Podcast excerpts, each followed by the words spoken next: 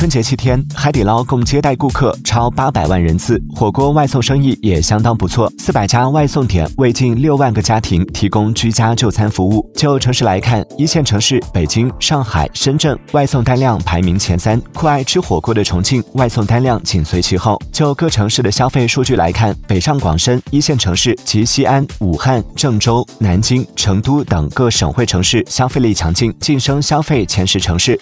尤其是西安，营收情况。仅次于北京、上海，排名第三。此外，春节期间返乡过年也使得二三线城市的消费热情得到释放，在春节期间吸引的客流量也已接近一线和新一线城市地区。